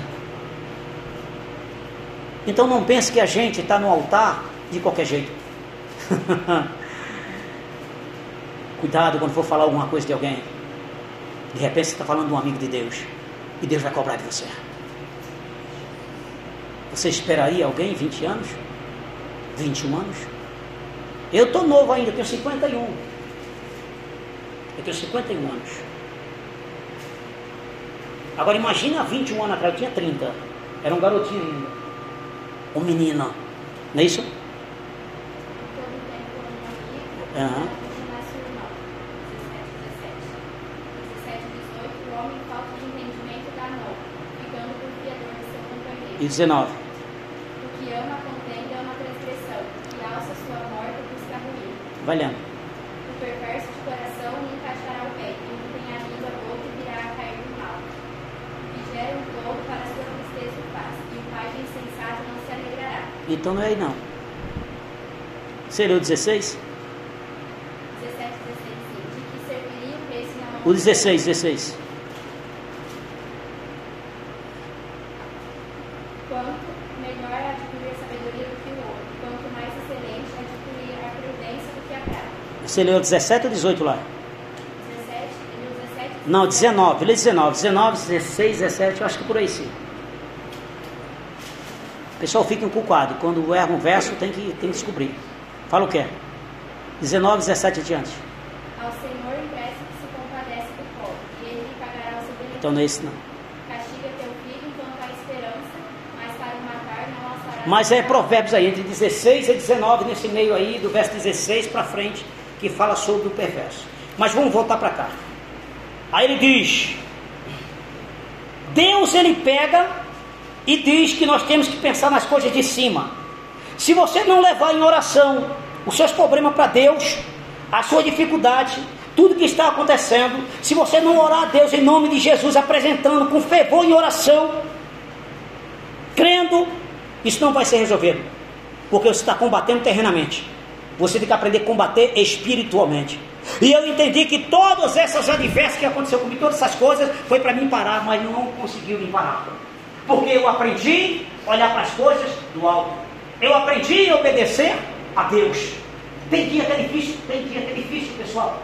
E quando esse dia difícil chega, pastor, e é muitos dias que chega durante o ano, eu me isolo. Eu fico quietinho, não quero conversar com ninguém. Pego o carro, vou para o monte, vou na sorveteria, tomo um sorvete, se tiver quente, vou no lugar, tomo um café bem quentinho, um café bem forte, extra forte, principalmente expresso. Fico isolado, tranco, tranco dentro do quarto, leio a Bíblia e falo, Senhor, isso vai passar. O normal é três dias. O normal é eu passar três dias de, de, de pressão espiritual. Com três dias sai tudo, mas é três dias que eu não quero que ninguém passe. Eu sempre já orei a Deus e oro, Senhor, eu não quero que os meus companheiros passem o que eu passo espiritualmente. Tu sabe o que é ter luta espiritual? A luta espiritual é maior do que a física, mas Satanás vai usar o físico para atingir o teu espiritual. E ele usou os meus filhos o meu espiritual e não conseguiu. Usou a minha mulher e não conseguiu. Sabe por quê? Porque eu entendi a proposta. Eu entendi a proposta de Deus na minha vida. Então os meus confrontos, ele não é mais terreno. Quando Satanás faz os seus, eu dobro o joelho e levo para o alto. Agora a briga lá em cima. Vou para oração, vou para o jejum lá em cima. E de lá de cima, filho, o Eterno fala, opa, isso aí está no meu nível, isso aí, esse é o Edivaldo. Não se esqueça que o confronto do anjo foi lá em cima. O anjo desceu, o outro subiu, não foi assim? Ninguém venceu ninguém. Só que Satanás tinha poder de não deixar o outro passar.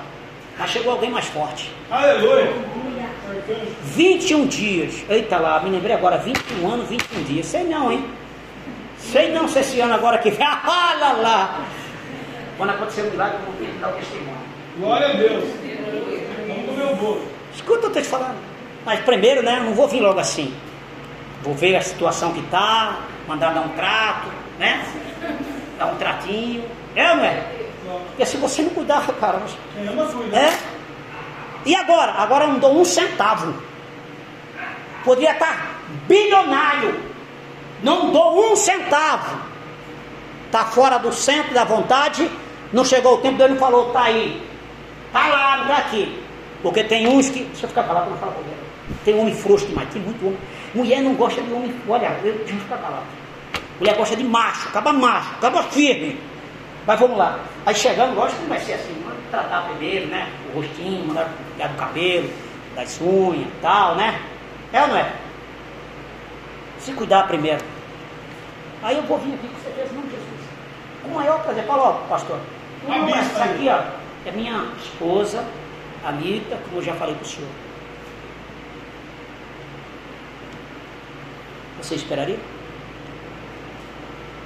Tem gente dentro da igreja, Deus fala, espera. A pessoa é a pessoa certa para namorar, mas não é o tempo. Aí o pastor fala, olha, vocês querem namorar, vocês vão namorar, mas espera o tempo. Eles começam a namorar escondido. É. Aí o capeta entrou no lugar que era santo para se tornar impuro, no lugar que era puro. Verdade. Tem, tem pessoas na nossa igreja que, na, que orou um ano e seis meses para namorar com a outra pessoa da igreja. Outros orou um ano. E eu aconselhando. Por mais que seja de Deus, tem que esperar. E outra, não é porque você é crente e a moça ou o rapaz é crente que vai dar certo, não. Tá? Cai nessa não, filho. Não cai nessa não. É furada. Acorda para a vida. E se tu é ovelha, e teu pastor fala, não vai não, filhinha, que isso aí vai dar problema. E você fala, eu vou, então tu é bode. Saiu do estágio de ovelha, virou bode. Aí o pastor tem que fazer, sabe o que? Tem que te chamar para uma conversa mais dura. Aí tu vai ficar nervosinha porque já virou bode. Ou tu, ele ou ela. Aí o pastor tem que fazer, sabe o que? Falar para o pastor auxiliar lá, o que está junto com ele, traz uma água aí na toalha. Lavar as mãos e falar assim, o sangue dessa alma está na minha mão. Porque ela se tornou rebelde. Escute, e põe na sua cabeça uma coisa. O que é que você entende das 100 ovelhas? Uma se perdeu e 99 ficou. Ele deixou e foi buscar. Você entende o que significa isso? Não tem muitos que falam, não, pastor, eu estou desviado, mas eu sou ovelha perdida. olha para mim. O texto diz ovelha perdida, não bode. É ovelha. Preste atenção nisso. Lembra que eu falei que o pecado não leva para o inferno? Que leva para o inferno é rejeitar quem tem o poder de perdoar todo o pecado? Lembra disso? O pastor voltou naquela parábola porque era uma ovelha, não era um bote. Acorde para vida. Agora o filho pródigo não era ovelha. Quando ele foi lá para fora, ele era dentro de casa, aparentemente. Quando ele pega tudo, ele vai se despojar com as mulheres mais lindas. Vai para o bordel, você sabia disso? Traduzindo lá, bordel. As meretrizes da época. Depois que ele gasta todo o dinheiro, vai trabalhar onde?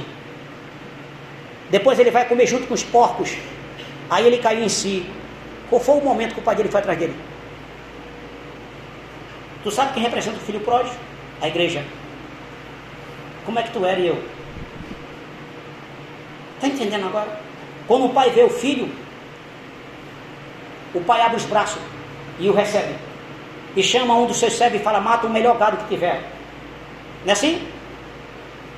O pai representa Jesus, que recebeu a igreja. E você lembra como a gente era sem vergonha? Porque se tu disser que tu era santinho, tu tá mentindo, cabrinha. Olha lá, fala para mim.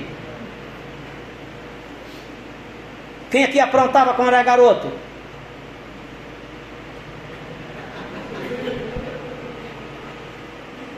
E vocês não?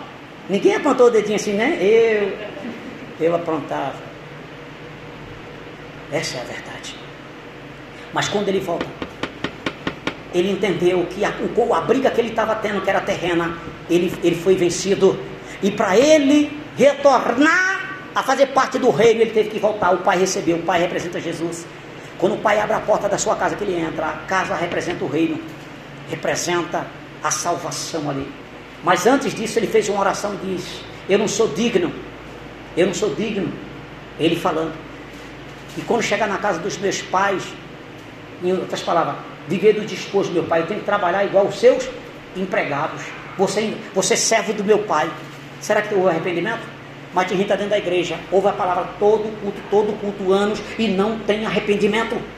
porque ainda não teve encontro com Jesus. Fica de pé para a gente encerrar. Deu uma hora, uma hora e dez, deu uma hora e pouco já. Aí vamos lá. Leve para o alto o confronto, a briga. Porque foi assim que eu fui desde o início, quando Deus me chamou. Essa é a verdade. Eu vejo Deus fazer pela minha vida, meu ministério, vejo Deus fazer pela vida dos meus companheiros, pelos homens de Deus, que tem poucos homens de Deus aqui na terra, aqui no Brasil principalmente. O pastor Jefferson é um grande amigo meu, conheço ele já há um bom tempo. E a gente passou um tempo sem se ver, né? Mas poucos pastores é como o pastor Jefferson. Pega firme, uma linhagem ali que é semelhante a gente. Escute, o poder não é para o, o conhecimento não é para humilhar, é para encantar. Não deixe Satanás encher o coração de vocês com mágoa, ódio, revolta. Ah, ficou chateado com a pastora, com o pastor, com a liderança de não sei de quê. Você tem que se converter. Eu prefiro que você me critique do que você me elogiar. Eu não gosto de elogio. Eu gosto de receber críticas. E não altera em mim. Mas quando alguém me critica, eu analiso. Quando alguém me elogia, eu abomino. Sabe por quê? O elogio enche, deixa a pessoa inchada. E se a pessoa não tomar cuidado, ela, ela cai. Porque nós sabemos que tudo que acontece nas nossas vidas, se eu estou aqui de pé, durante esses anos, década, é Deus que está me segurando. Não sou eu. É a misericórdia dele. Mas nós temos que fazer a nossa parte, se esforçar. Você quer ser um crente espiritual? Vou fazer uma oração. Vou fazer uma oração. Por favor. Feche os olhos. Pega mais uma água para mim, por favor.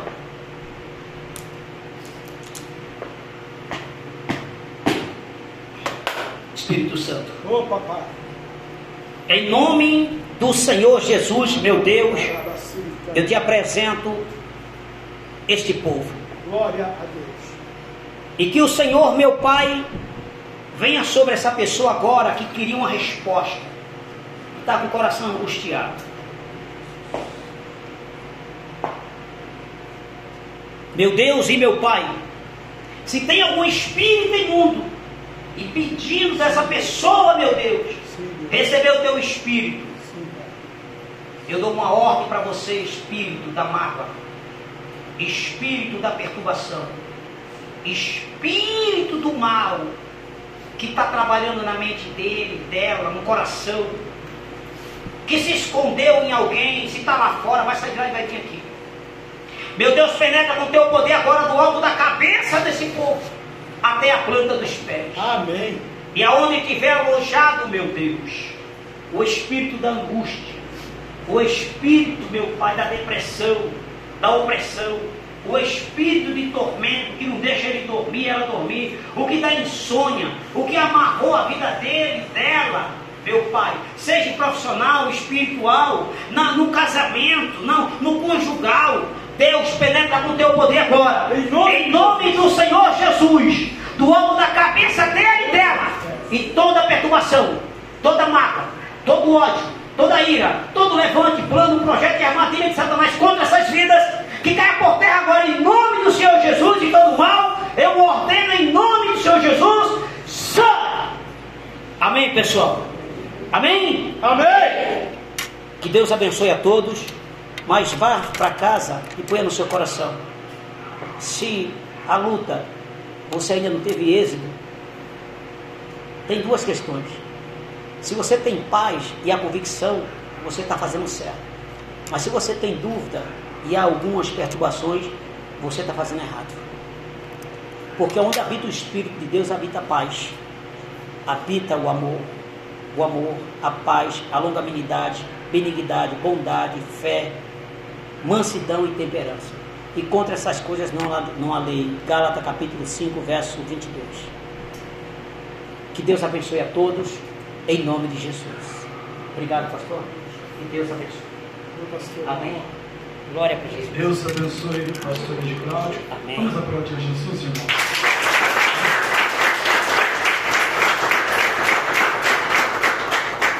Benção, o pastor é um ungido, escolhido, né? Esse é o ministério dele, é o chamado dele, é o jeito dele, é uma bênção. E é desse jeito mesmo, é tudo que a gente prega e ensina. João 8,32. Reconhecereis a verdade, a verdade vos libertará. A obediência, irmão, é, é tudo na vida de um ministério, de uma igreja, porque Pedro fala, sede santo porque ele é santo, né? Sim. 1,21, não é isso? É, aleluia. É, e é isso aí. é. Um dia a mulher dele veio de São Paulo lá no shopping, deu um murro na, na- na nuca dele, né? ele entrou no shopping, não foi? Ela, falou- Deus falou que ela ia vir, ela veio, mas o diabo que trouxe, deu um murro nele. Fui comprar um computador pro menino, ela deu um soco por trás assim, eu saí andando, nem olhei para trás. Aí o diabo falou para mim assim, você sabe, se mandar a mão dela secar, vai secar, né? Falei, É. tá amarrado. Aí ele falou três vezes para eu, pensando que eu ia É. obedecer. Eu falei, tá arrependido. Está repreendido. Outro dia ele estava no Walmart, trabalhava lá no Walmart de peixaria, né? Era da época É. da peixaria. Estava andando lá dentro do mercado, uma milionária chegou É. e falou para ele: Você ganha quanto aqui? Eu ganho 20 mil, tá? Vou te dar 200 mil por minuto. Vamos embora pro Japão que eu tenho um prédio lá. Vamos embora. Agarrou ele. 37 anos ela tinha. Ele, só soprou. Deixou ele demoniado lá dentro do mercado. Eles chamaram a ambulância, chamaram não sei quem, chamaram o, o técnico de segurança, chamaram não sei o que lá, é capeta, demônio. Não É quero fácil, 20 não. milhões, eu quero a, a loirinha que vai vir lá, vai dar um talento, um trato, a É, bispa. um, dar um E né? quando ele me contou isso, eu comecei a orar. Amém. Né? E aí, Senhor, beleza, mas glória para Jesus. abençoa ele porque ele, né? Os meus companheiros falaram que vai fazer um churrasco comigo quando ela voltar. É mesmo, pastor? Só picanha. Falaram que vai fazer. É aqui, é? Aqui, aqui, aqui em São Tá Zé. aqui? São Zé. Ah, em São José dos Campos? Que era aqui no Alto Santana. Não, olha, olha Ah, falaram que vai fazer. Quando chegar, a gente vai lá. É, vamos lá. Eu chamo o senhor para ficar tranquilo. É, então tá bom, então vamos lá. Vamos comer. Eu queria convidar a irmã. Deus proverá, né? Deus proverá. Para si o cordeiro e a bispa para o senhor. É. Eu, eu, em fevereiro, vou estar lá do lado da sua igreja pregando lá na Monte Sião. Aham. E em março eu vou estar livre. E vou começar uma campanha aqui. E vou precisar lá do pastor Abdala fazer uma palavra, irmãos, obreiros aí. Amém. Ah, são sete segunda-feira, o senhor libera lá um. Não, pode falar que eu libero o pessoal. Vamos lá para Tem, aqui. tem, o pastor fala lá, tá? Tá bom. Depois a gente conversa. Então, Tranquilo. vai, começa em março. Fechado. Tá bom, pastor. Aí o pastor Abdala vem. Tá bom. Vamos então abençoar a irmã que vai lá para o Nordeste, lá morar lá. Vem cá, irmã Ana Paula. A senhora recebeu o seu certificado e a igreja estende a mão para abençoar a irmã que vai embora de, de São Paulo, né? Voltar para o norte. Oxe, gente, bichinho da gota sereno. Só peguei, né? Vire para lá. Para a igreja. Né? Irmã congregou aqui, uma bênção, aleluia. Deus vai continuar abençoando. Está aqui seu certificado. Vamos abençoar a irmã, né? Amém. Em nome de Jesus. Para que estado a senhora vai mesmo? Ah lá, do Oxi. Vai comer feijão de pó. Vai falar painho. Senhor, abençoa a irmã Ana Paula que Deus. conosco para que o certificado dela. Abençoa, Senhor, a Thalita, abençoa o Senhor Luiz, abençoa Carlos, abençoa o Senhor toda a família dela lá e aqui, papai. Vai derramando a tua Sim, bênção, Senhor, que ela vai partir, papai, para outro território. Sim. Todo principado, potestade, legião que comanda aquela cidade, aquele estado, nós amarramos em nome de Jesus na vida da irmã agora e repreendemos todo mal, toda maldição, toda obra contrária, maldita, satânica, diabólica, das trevas do inferno, o mais poderoso demônio de todos os tempos, saia, bate retirada pelo poder de Deus. E o nome de Deus seja glorificado no ministério na vida da irmã. Vai em paz, irmã. E o Senhor é contigo. As palmas ao Senhor.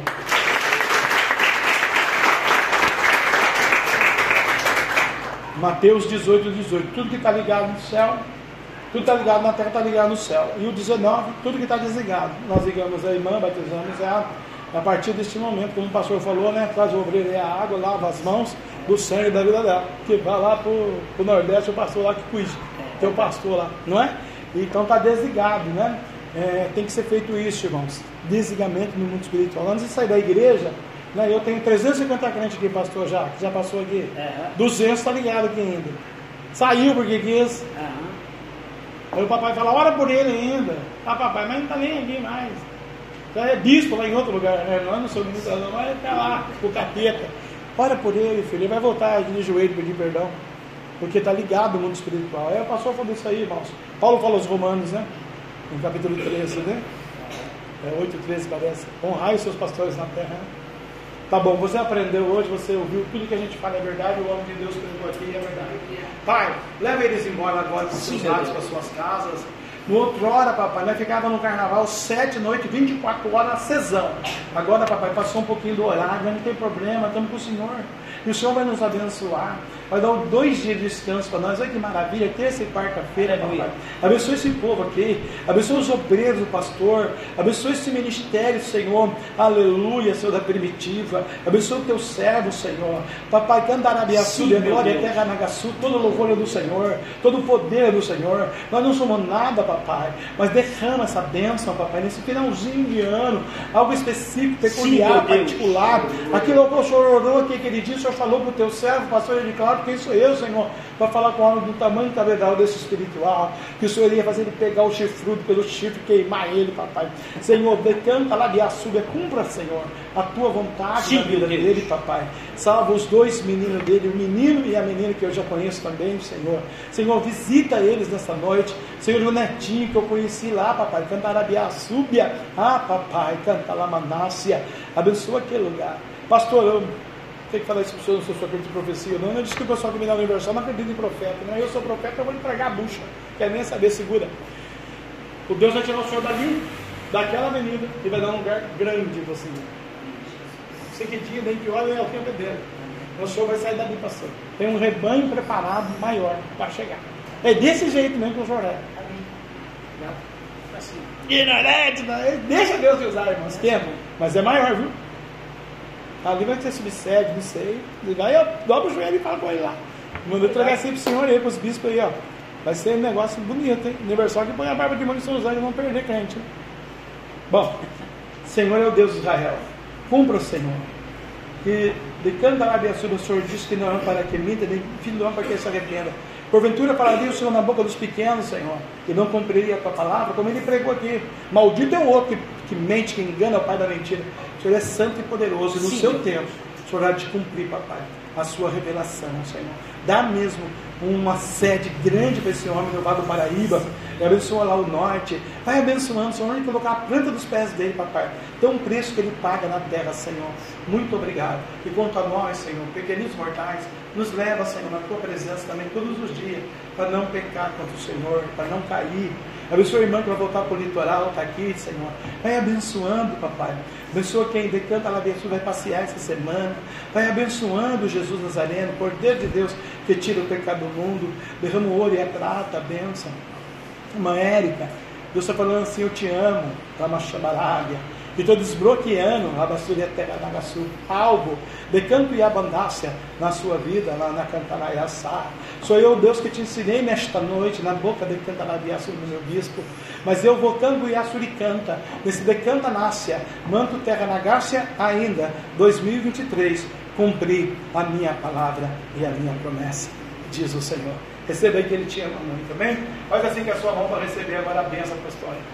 Que o grande amor de Deus que a graça de nosso Senhor e Salvador Jesus Cristo de Nazaré e a doce comunhão e consolação do meio santo, Espírito Santo de Deus, seja com todo o povo de Deus e todos juntos, unânimes, nossa fé e numa só voz possamos dizer: Amém. E se Deus é por nós, quem será contra nós? E se esse Deus agir, agindo Deus, quem, quem E o sangue de Jesus tem poder. Pode aplaudir, vai embora.